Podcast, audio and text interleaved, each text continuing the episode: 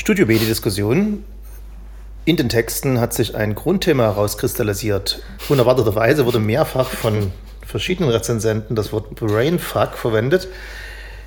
In meinem Buch eher positiv und in dem von Irmgard Lumpini ist schon ein bisschen negativ, das Buch, ne?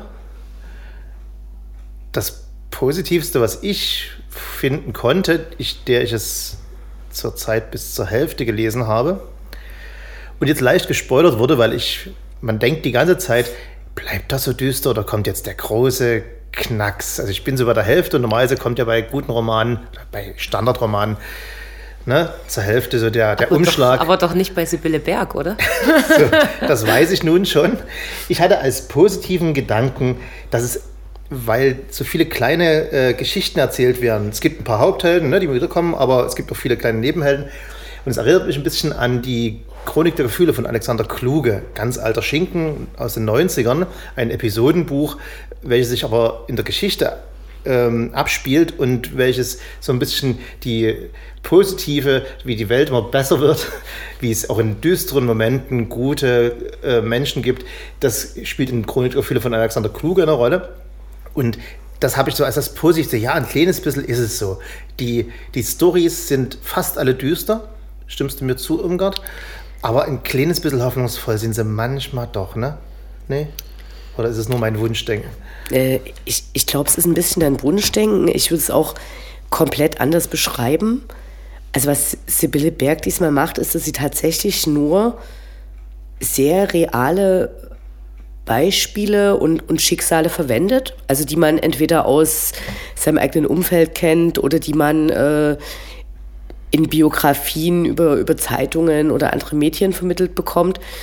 Und das sieht schon alles ganz schön bitter aus. Äh, was sie aber ganz großartig schafft, ist, dass sie, also sie geht quasi von, von einem Zeitpunkt aus, der kurz nach dem Brexit liegt, also der liegt so leicht in der Zukunft. Und dann spannt sich das ähm, schon über einen äh, längeren Zeitraum, also über ein paar Jahre. Und da gibt es dann immer mal kleine Lücken.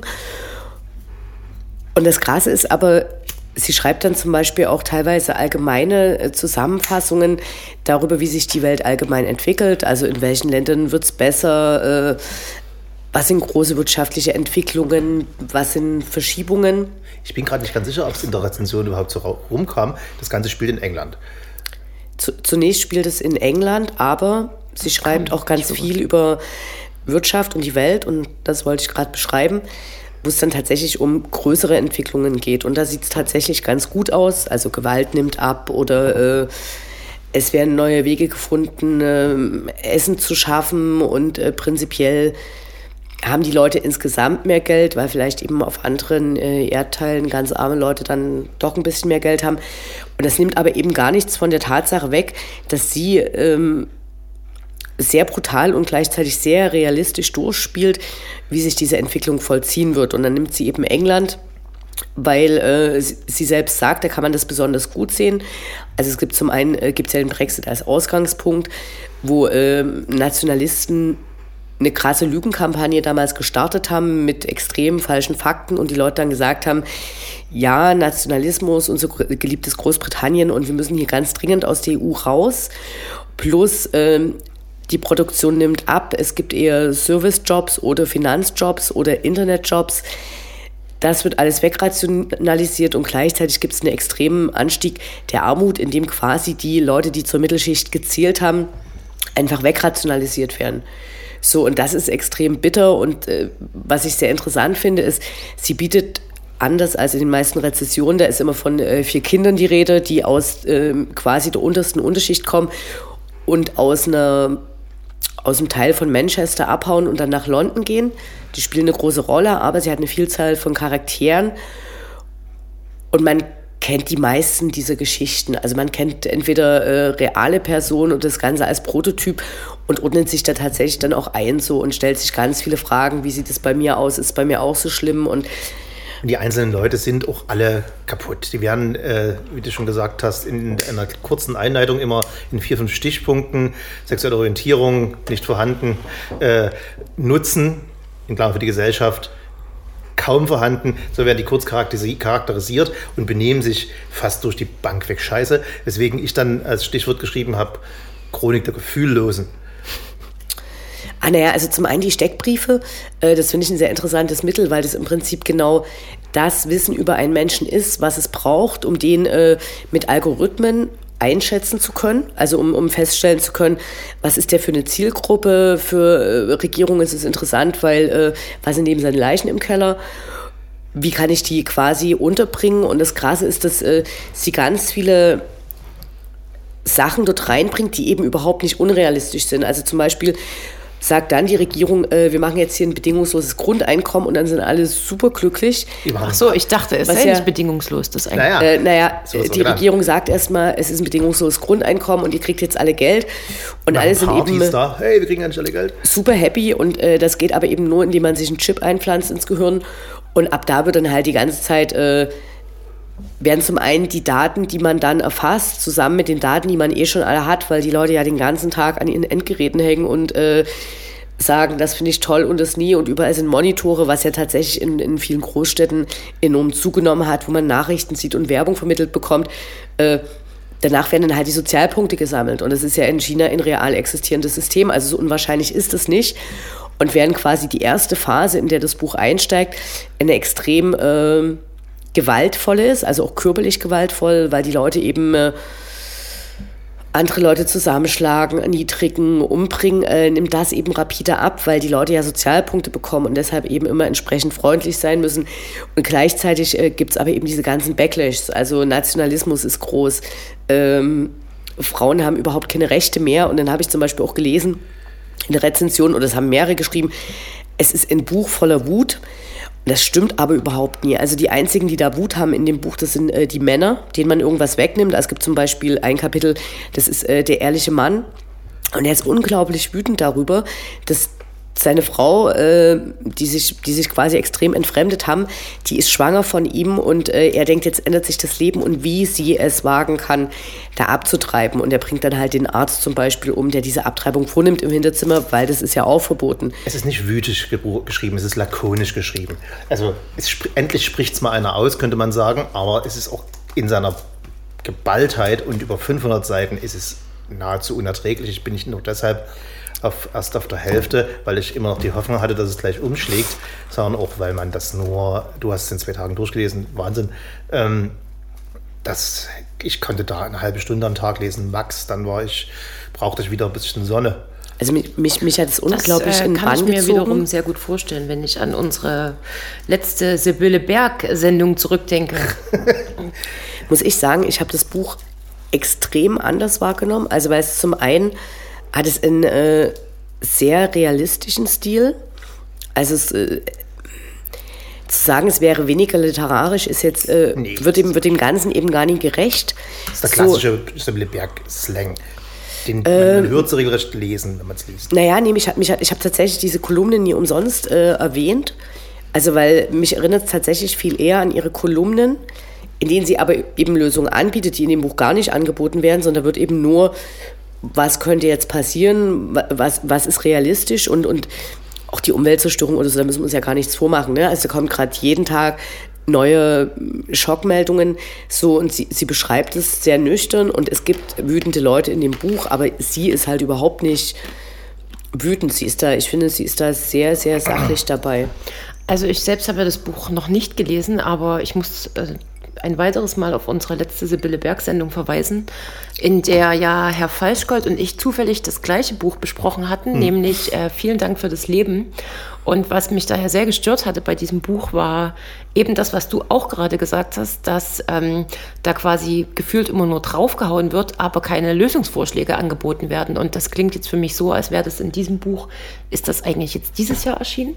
Ja. Hm, ist ja. ganz neu. Okay. Es ist ein bisschen wie eine Black Mirror, Black Mirror Und genau das Gleiche aber wollte ich die, die ganze Zeit schon sagen. Das hört sich an, als hätte Sibylle Berg auch die ein oder andere Black Mirror Folge ja, angeguckt. aber ohne die gut, meistens haben die ja relativ mhm. besinnliche Auflösungen und sagt, ja, es ist schon hübsch. Nee, also wenn, wenn ich hier bitte einhaken dürfte, als diejenige, die das Buch komplett gelesen hat. Äh, also mich hat das mit dem Chip ins Gehirn einpflanzen daran erinnert. Das eine ist, äh, dass es nur, äh, wenn überhaupt, an Black Mirror dann äh, die Folgen der ersten Staffel, die sehr, sehr, sehr dystopisch sind. Also dieses Versöhnliche, da erinnerst du dich halt gerade nur an die letzten äh, eher banalen Folgen, die es davon gab.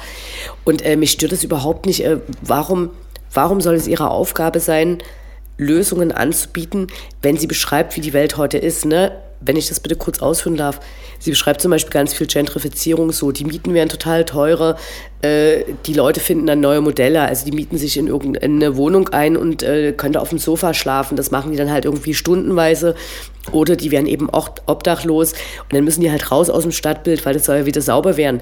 Das ist ja äh, so, das ist ein Problem weltweit so und äh, ich kann nie von einer Schriftstellerin erwarten, dass sie da hingeht und sagt, äh, und jetzt ist hier mein Masterplan so, und da gibt es ja ganz viele Probleme in der Größe. Kann man das erwarten?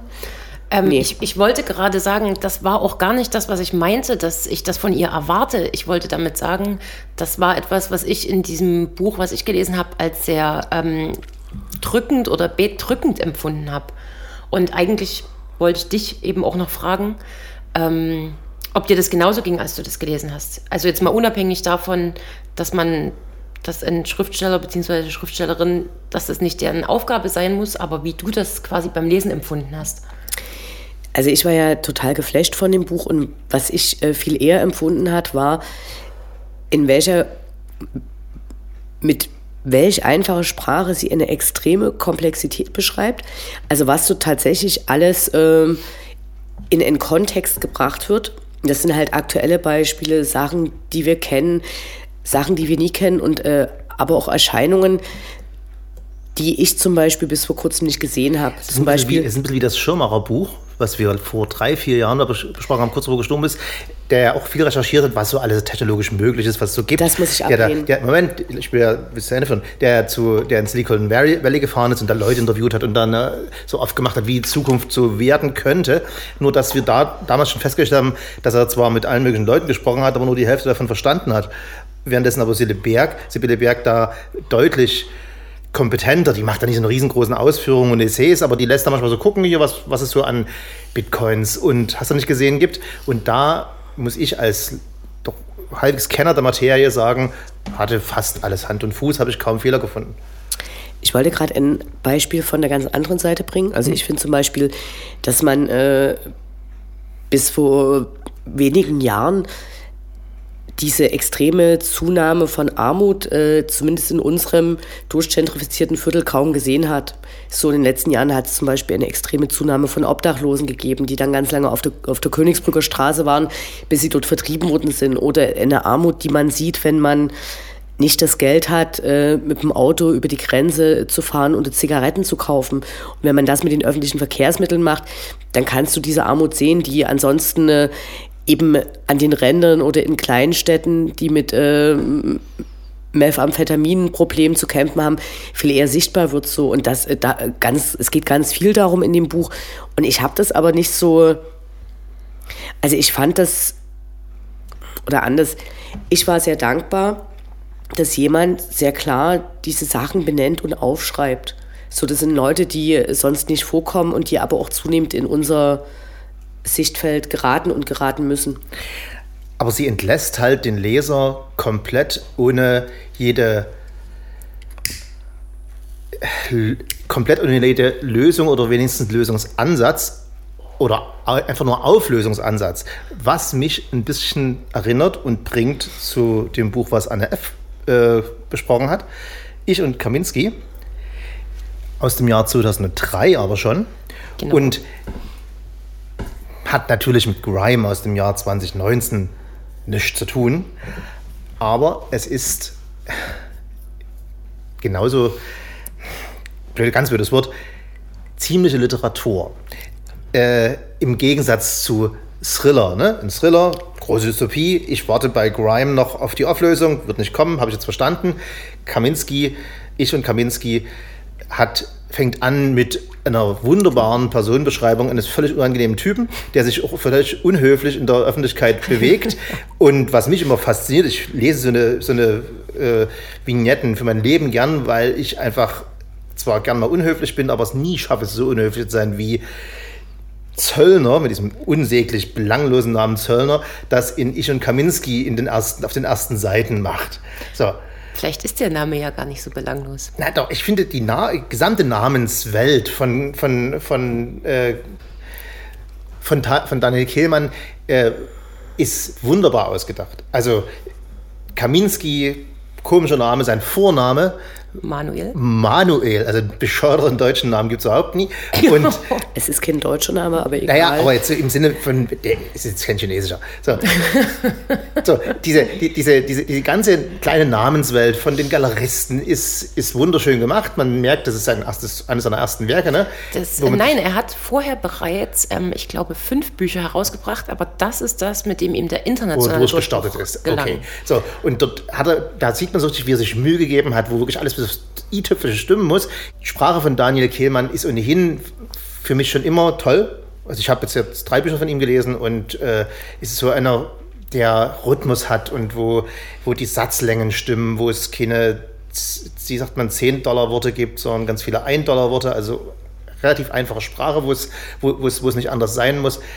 Aber Bogen, das Ding kommt zu keiner großen Auflösung das Ding plätschert so hin und macht dann irgendwann Schluss. Und du hast sagst, es war, es wäre hoffnungsvoll zum Schluss. Wir wissen nicht, was wir jetzt groß speuern wollen.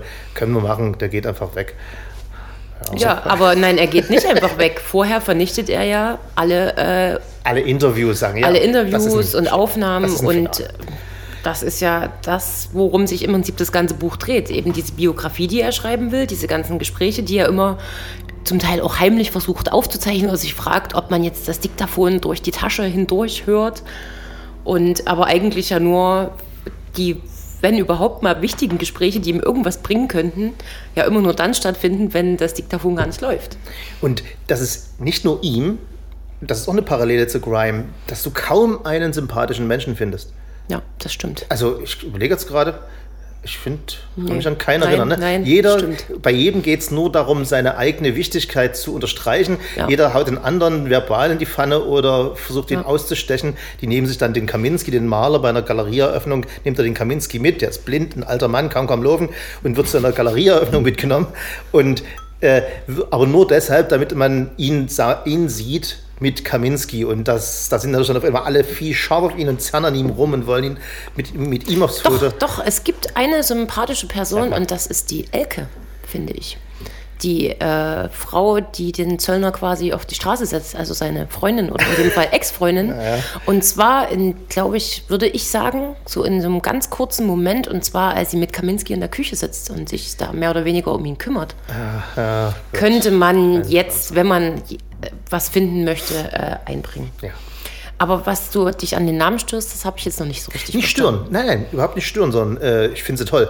Aber man könnte doch bei dem Zöllner auch mal auf diesen Beruf zurückgehen, dass das was, also jemand, der an einer Grenze arbeitet. Und der auch unangenehm ist, kein Zöllner Vielleicht auch unangenehm ist, aber und der jetzt, der Sebastian Zöllner, als jemand, der. Sebastian. Äh, ja, irgendwie versucht, die Grenze zu überschreiten aus seiner Unbedeutsamkeit hin zum Ruhm. Also so könnte man das Aber ja Grenzer auch. wollen ja Grenzen nee, nie überschreiten, eben, die, die, wollen ja immer wollen, die wollen Geld haben. Machen. Nee, naja, die wollen, die wollen seine eigene festmachen und er versucht sein, äh, seine Arbeit äh, irgendwie dafür zu nutzen, dass er zu Ruhm und zu Geld kommt. Das machen Zölle und Das ist aber Zöllner. zu weit gedacht. Zöllner ist einfach nur so ein Name, wo ja, man... Was weißt du doch nicht. Ja, ich kenne äh, die Zöllner, eine Aber das steht mir doch als, mir der, steht mir doch als Leser frei, das da auch hinein zu interpretieren. Ja, okay, stimmt. Oder auszudeuten. Ich will doch nur sagen, mich hat es fasziniert, dass fast jede Person nicht so haut drauf, ne, der, äh, der, der Bösewicht heißt irgendwas, was daran erinnert, dass er böse sein könnte, sondern dass alle so belanglos so Namen haben, die man sich kaum merken kann, wie sie halt sind. Aber Kaminski ist doch kein Name, den man sich nicht merken kann. Ja, Kaminski, das ist der Hauptheld, der zweite Hauptheld, aber die ganzen anderen Typen. Okay. Äh, es geht ja hauptsächlich um den Kunstbetrieb. Und äh, die, wie sie sich alle gegenseitig ausstechen. Kunst und Literatur und Journalismusbetrieb. Und ähm, ich habe natürlich ähm, recherchiert, wie es im Kunstbetrieb so vorgeht und habe unseren guten Freund Holger John, hier in Dresden Galerist und Künstler, gefragt, ob er das Buch gelesen hätte hm. und ob er sich daran erinnern könnte und ob Bin denn das total gespannt, was und ob kommt. das denn ja du wirst lachen. Ja, es ist, eine, ist wirklich 50-50, ob er sich erinnern kann und ob, und ob es den Kunstbetrieb denn so äh, widerspiegelt und man kriegt dadurch von so einem Typen keine straighte Antwort. Ja. Kaminski-Style sozusagen. Kaminski-Style. Holger John, Doppelpunkt. 140 Jahre, ich habe es auf Facebook gefragt, deswegen mhm. kommt das hier als Message. 140 Jahre her, soweit Erinnerung des rasanten Daseins ist die Realität defizieller, abnormer, abgründiger, visionärer, schön verrückter, grausamer, abfallender Kapitalismus, die Moose-Tour, Fortsetzungsroman. Punkt. Das ist die Meinung eines Künstlers zum Kunstbetrieb. Kann man fast so stehen lassen. Also ich habe eine Freundin, die äh, eine Zeit lang im Kunstbetrieb gearbeitet hat, nicht als Künstlerin, sondern als äh, Angestellte einer Galerie. Und die hat dann eine zweite Persönlichkeit entwickelt. Das war schon immer sehr beängstigend. Also in, in was, auf was für eine Art und Weise sie absurdeste Sachen vortragen konnte, die Komplexität vermitteln sollten und äh, Bedeutung und äh, also irgendwie das Ganze mit Bedeutung aufladen sollten. Also von daher. Äh, Wobei, im, im, im ja, zweiten glaub, Message hat er, noch, hat er noch geschrieben, Kunst ist nicht gleich der Kunstbetrieb. Das wollte er nochmal wichtig hingestellt ja. wissen. Und das ist ja auch richtig. Das ist auch richtig Der so, Kunstbetrieb ja. bewegt sich ja an der Grenze zwischen Kunst und Kapitalismus, da muss Blödsinn rauskommen. Nee, der ist Kapitalismus. Richtig, der Kunstbetrieb ist. Wo ich ihm aber nicht zustimme, ist Fortsetzungsroman. Naja, er sagt, er meint, die, wie, die, wie, die, wie der Kunstbetrieb heute ist, er ist noch verrückter, ist noch schlimmer geworden und eher, es ist eher okay. ein Fortsetzungsroman. Das wollte er, okay, glaube ich, damit sagen. Im Grunde geht es das ganze Buch über nur um Selbstüberschätzung. Also Selbstüberschätzung und sich selbst zu wichtig nehmen. Das machen alle. Und es wird einfach nur vignettiert von jedem zum nächsten Jagen und der nimmt sich anders selbst wichtig. Oder? Ähm, ich möchte noch ein Zitat einbringen, was mir gerade wieder einfiel von Carl Gustav Jung. Und zwar geht es folgendermaßen: Wie kann ich bedeutend sein, wenn ich keinen Schatten werfe? Es muss auch dunkle Seiten geben. Keine Ahnung, ob das jetzt an der Stelle so hundertprozentig passend ist, aber. Naja, sie, die, die, die wollen sich alle im besten Licht darstellen und merken selber überhaupt nicht, wie sie sind. Also der Hauptheld Sebastian Zöllner. ne? Weiß nicht, dass er eine Klatze bekommt, ist völlig entsetzt, ja. wie im ersten Kapitel der Schaffner sagt, weil er den Schaffner blöd anmacht und der brecht sich und sagt so, übrigens, sie bekommen eine Klatze. Äh, und der kommt das ganze Buch über, nie, nie drüber hinweg, dass er doch keine Klatze bekommt mit 30, der Typ ist 30.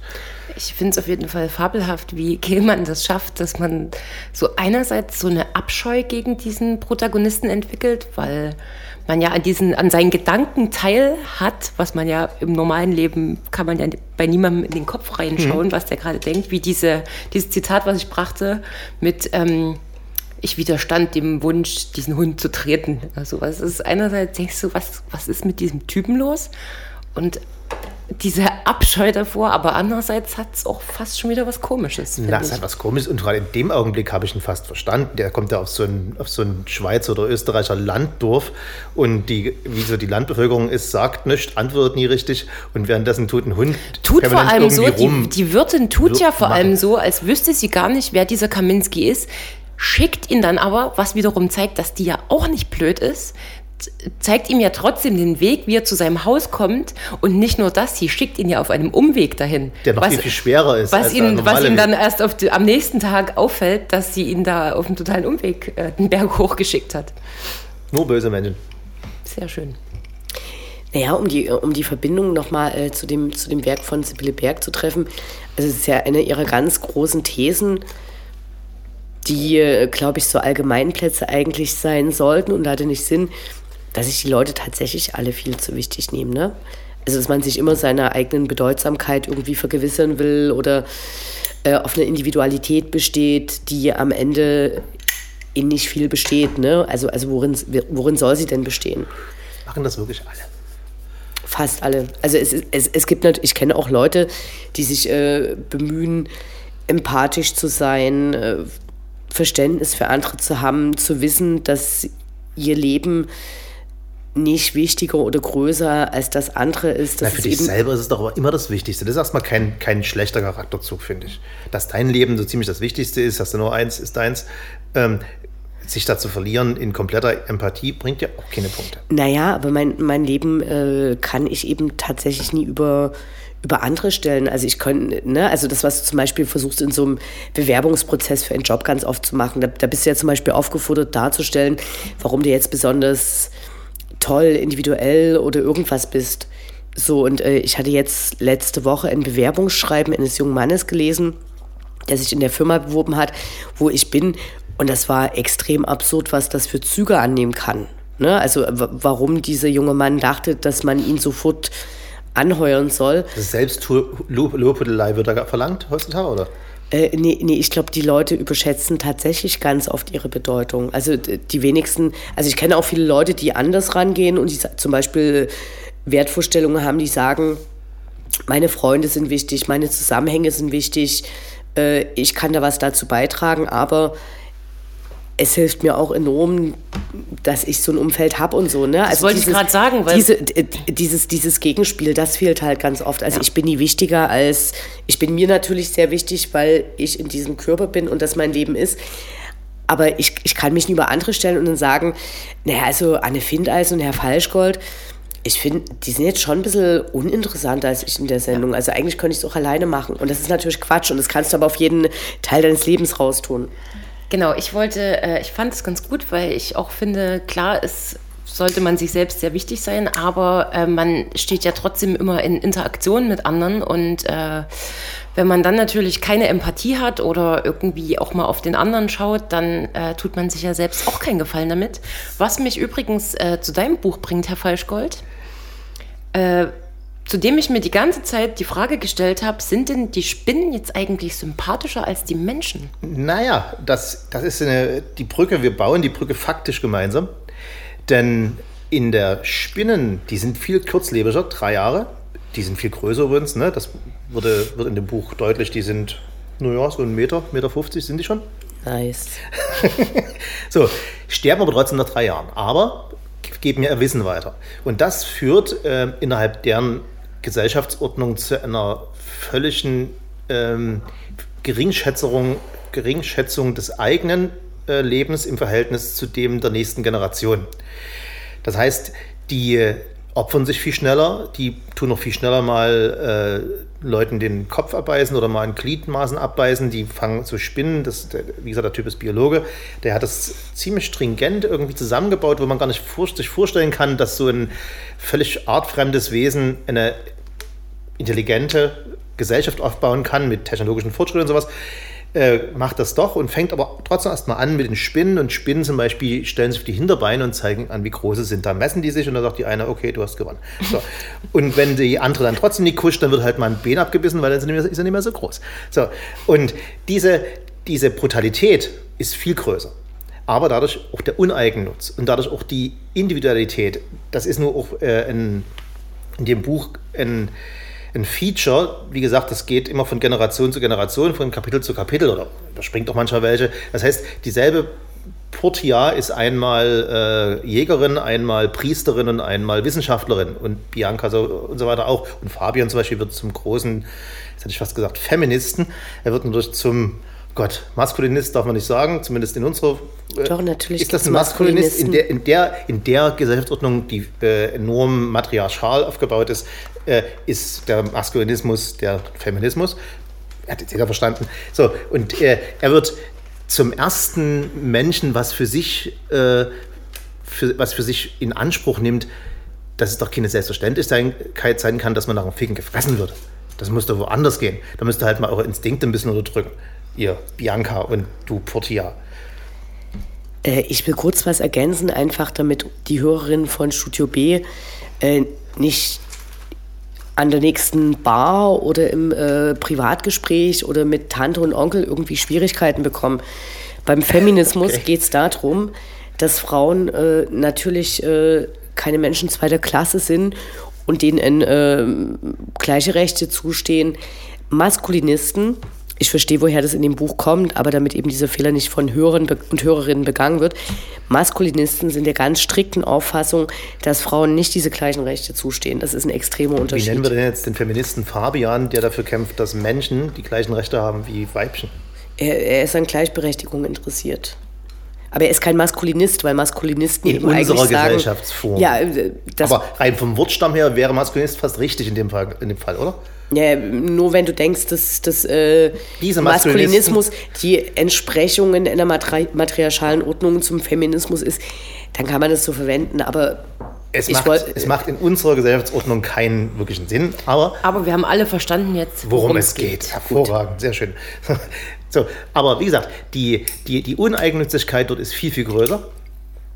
Und der, die, die, die, die Herde, ich weiß nicht, wie eine Spinnenherde hat bestimmt einen Namen, wenn man Das, biologisch das ist ein Recherche. Wer war ein Fauxpas, Ausfall, ne? ganz ich, im hätte Ernst. Hätte ich, hätte ich wissen müssen. Ne? Also, die Spinnenherde ist das, was über allen steht, weil, weil die muss überleben. Und das ist äh, auch in weit fortgeschrittener Gesellschaftsform unter den Spinnen, wenn dann einen Raum, die haben bauen dann Raumschiffe und sowas, ne? auch dort äh, spielt das dann eine Rolle, du musst dich umbringen können. Das ist ja eigentlich was, was uns Menschen äh, zumindest in den letzten 70 Jahren ähm, abhanden gekommen ist. Ich finde es ja zum Positiven.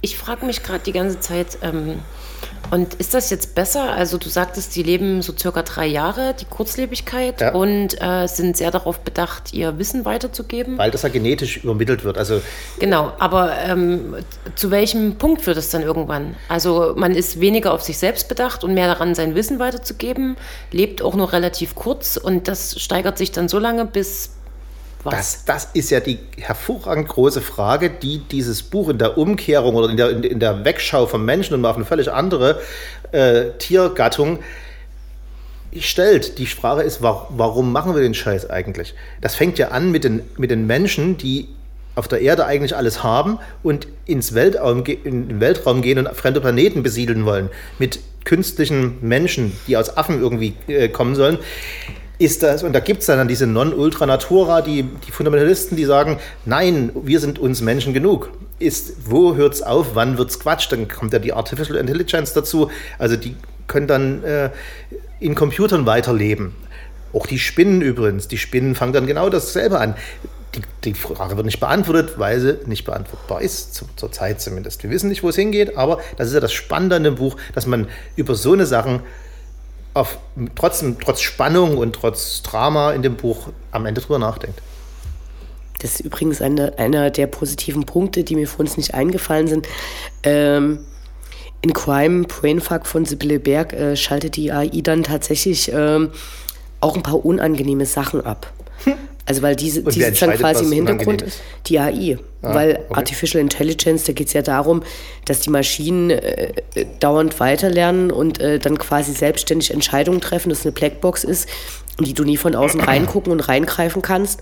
Und die fängt an zu entscheiden, was tatsächlich ähm, für den Fortbestand der Menschheit, der Welt ähm, eine scheiß Sache ist. Und dann Aber fängt die es, an, Sachen ist es dann noch eine. Menschheit, die weiter fortbesteht? Das ist ja immer die Frage bei solchen, bei solchen Gedankenspielen. Naja, aber das ist eine ähnliche Frage, wie wenn du heute hingehst und sagst, äh, also diese Jugendlichen, die diese geringe Aufmerksamkeitsspanne haben und die total unhöflich sind und sich für Dreck interessieren und hast nicht gesehen, die Welt wird immer schlechter.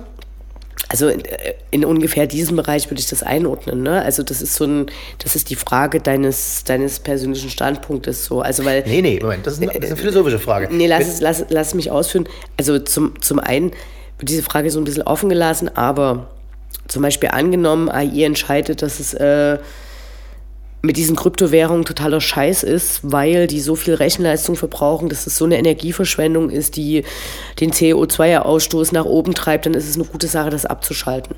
Dann sind halt ein paar Leute arm, sprich, ein paar Leute würden das total dumm finden, dass die Kryptowährungen abgeschaltet sind. Die AI hat aber entschieden, dass es für, den, für die Welt eine Top-Idee ist, das abzuschalten. Aber ist denn dann die AI, die AI ist dann der Entscheider für den Menschen in der, in der Situation übrigens 100, nee, übrigens 26 Tonnen CO2 pro Jahr werden durch die Schürfen von Kryptowährungen Haha, in, die in die Atmosphäre gepumpt, Ich hab wie heute- wir beim Kneipenquiz vor zwei Tagen Und gelernt ich haben. habe heute im Fernsehen gelernt, dass ein äh, Kreuzfahrtschiff, äh, Größe kann ich jetzt nicht genau benennen, so viel CO2 ausstößt wie ungefähr 84.000 Autos So. am Tag. Und jetzt, So, jetzt kommt ich, die AI. ich, will, sehr- ich, will, ich will zu der Antwort für Herrn Falschgold kommen. Okay. Und zwar, äh, du hast jetzt so leicht schockiert gesagt, dann entscheidet also die AI für die Menschen so. Und die, äh, ich glaube ja, dass, dass es genau wieder zu diesem Ursprungspunkt zurückkehrt. Der Mensch nimmt sich selbst viel zu wichtig. Also, dass zum Beispiel Menschen heute rumrennen und dann sagen, Also ich entscheide hier alles für mich selbst. Das ist ja auch totaler Bullshit, weil ähm, bestimmte Sachen sind vorgezeichnet. Du hast bestimmte Anforderungen, wie du zu sein hast. Und dann ist immer die Frage so, ist es denn jetzt wirklich der Mensch oder ist es der Kapitalismus? Ist das der Zwang? Was natürlich, steckt dahinter? Natürlich wäre der Planet am grünsten ohne Menschen, aber das ist ja, kann auch nicht Sinn und Zweck der Sache sein. Was ich mich bei deinem Buch noch gefragt habe, ähm, Children of Time müssen wir mal dazu sagen. Die Kinder der Zeit auf Deutsch. ja, wow, es wurde mal der Titel äh, nicht völlig verhunzt. Wahnsinn. Überraschenderweise. Was ja immer wieder in, so vorkommt, ist, woher kommt eigentlich dieser Gedanke, wenn man es auf der Erde verkackt hat, dann flieht man eigentlich einfach irgendwo anders hin und versucht es dann da besser zu machen. Ja, die? Angst vorm Ende, ganz klar. Du willst nicht, dass das alles vorbei ist. Und Herr Falschgott hat es kurz angedeutet und sagt, dann wäre es ja mit der Menschheit vorbei und das kann keiner wollen. Aber ich frage mich das tatsächlich, weil ich habe ja bewusst die Entscheidung getroffen, keine Kinder zu bekommen. Also ich weiß nicht, ob das so Naja, eine aber schlechte Daran verzweifeln die ja. ist. Die verzweifeln nicht an, an, dem, an der furchtbar- furchtbaren Umweltverschmutzung. So wie das Buch anfängt, äh, sind die Terraformer in der Welt, im Weltraum unterwegs, währenddessen die Erde noch schön grün ist. Das machen die nicht als, als Ausflug, das machen die als wissenschaftliche äh, Testsituation. Das wollen die einfach mal. Aber woran die verzweifeln, ist, dass der Mensch es nicht schafft, miteinander zu leben. Es muss dann diese Non-Ultra-Natura-Typen geben, es muss die wilden Wissenschaftler geben, da gibt es keinen Kompromiss.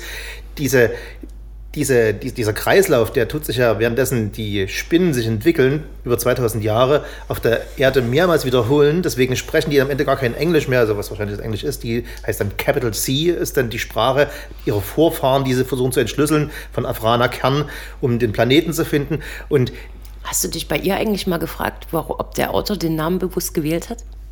Schießt mir da gerade so Hm, ja, im ein bisschen ja, weil die Deutschen als verrückten Wissenschaftler immer gut kommen. Bilde ich, bild ich mir ein.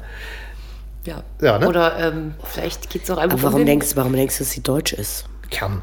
Ja, kann, kann, kann, kann eine Schweizerin sein, Ja, kann Norditalienerin sein. In, äh, Nee, nee kann, kann wirklich tatsächlich alles Vielleicht sein. liegt es auch, vielleicht will man auch auf einen, in einen gewissen Kern vordringen.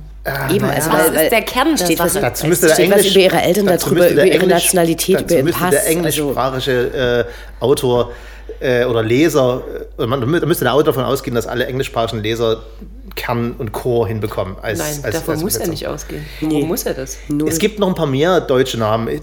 Die, die, die deutschstämmigen Namen kommen da relativ häufig vor und haben alle ungefähr äh, artgerechte. Vielleicht, weil die Deutschen mit äh, einige der größten Bestrebungen in der Menschheitsgeschichte äh, getan haben, äh, diverse Sachen, diverse Bevölkerungsgruppen auszurotten Ja, und andere das- zum Überleben zu bringen. Schön, dass wir, die, dass wir den Bogen wieder kriegen. Daran verzweifeln die.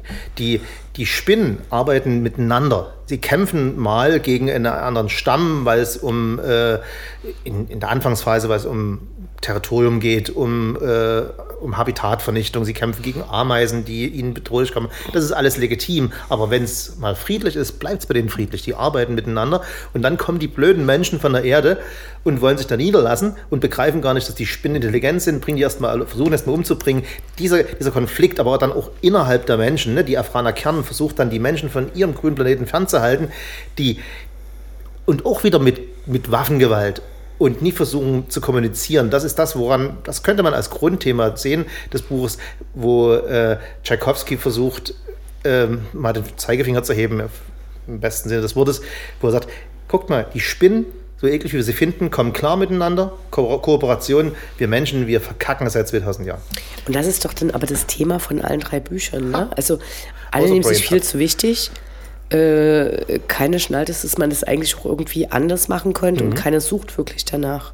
Mit diesen Nein, ich wollte noch, ich habe noch eine andere Frage. Hm? Und zwar hattest du ja auch selber gesagt, und ich hatte das auch nachgelesen, dass der Tchaikovsky studierter Psychologe und Zoologe ist. ja, Wahnsinn, was alle Menschen Und- so machen mit 30 Ja, Jahren. und jetzt, wo wir wissen, worum es in dem Buch geht, klingt es ja so, als hätte er diese Gebiete, als wäre dieses Buch diese Verbindung dieser seiner zweier Fachgebiete. Das ist der, das ist der Brainfuck daran, dass er das wirklich schafft, ähm, auf eine unaufdringliche Art und Weise, ja, vielleicht ein bisschen übertrieben.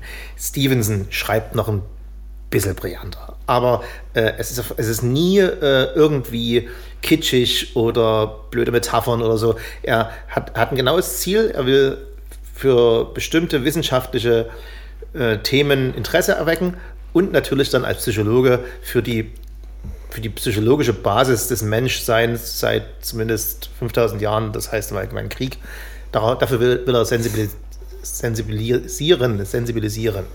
Ich war beim Zahnarzt, tut mir leid, noch hört man Sporen. Und dann, und dann ist aber tatsächlich äh, der Adrian Tschaikowski so eine so eine gute Verbindung zwischen äh, Sil Billeberg und Neil Stephenson, weil an den habe ich tatsächlich auch gedacht, als ich jetzt das äh, Werk von Sibylle Berg gelesen habe, weil bei Neil Stephenson kann ich jedes Mal, wenn er tatsächlich über Technologien schreibt, über neue Technologien, nicht folgen, sondern die Bücher de facto erst früher zehn Jahre später, heutzutage bin ich schon bei drei Jahren, lesen und habe dann eine Vorstellung, wovon er schreibt. Mhm. Von Sibylle Berg eben tatsächlich sehr viele reale Beispiele mit ein paar schlimme Überlegungen. Gut, aber das eine ist Science Fiction, das andere ist nahe Fiktion. Aber ne? Science, Science Fiction geht ja ganz oft darum, also auch bei Science Fiction geht es immer um das Hier und Jetzt. Es geht immer um Möglichkeiten und die Grundmotive sind ja tatsächlich immer. Ja, aber sie können kompliziert werden. Die Spinnen tun ihre Computer nicht wie wir aus Silizium und Transistoren bauen, sondern aus Ameisenherden.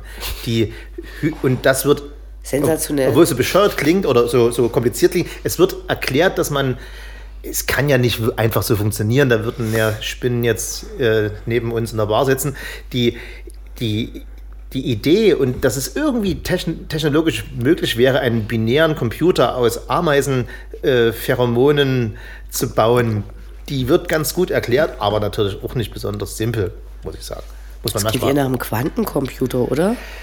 Naja, näher, am Ende vielleicht sogar das. Mhm. Hm, okay. Gut, Entschuldigung. Mach ruhig gerade. Aber in dieser äh, versöhnlichen und spannenden äh, Stimmung kommen wir zum letzten Teil der Diskussion. Und zwar wird die Sendung ausgestrahlt zum Geburtstag von Anne F. Und wir haben uns zu ihrem Geburtstag als Geschenk gewünscht, dass sie uns ein Gedicht vorliest. Genau, und da es ja auch unsere Sommersendung ist, habe ich mir überlegt, das wäre doch schön, wenn das ein Gedicht wäre, was etwas mit Sommer zu tun hat. Los. Das Gedicht stammt von Rainer Maria Rilke und heißt Sommerabend. Die große Sonne ist versprüht, der Sommerabend liegt im Fieber und seine heiße Wange glüht. Jach, seufzt er auf, ich möchte lieber und wieder dann ich bin so müd. Die Büsche beten Litaneien, Glühwürmchen hangt, das Regungslose dort wie ein ewiges Licht hinein, und eine kleine weiße Rose trägt einen roten Heiligenschein. Und damit vom gesamten Studio B Kollektiv, also inklusive dir selbst, in, sage ich dir in aller Namen alles Gute zum Geburtstag, liebe Anne F. Vielen Dank. Lass uns die Sommerabende noch genießen. Sagt Irmgard Lumpini und ich sage Prost. Mein Name ist Herr Falschgold. Prost. Auf Wiederhören. Tschüss.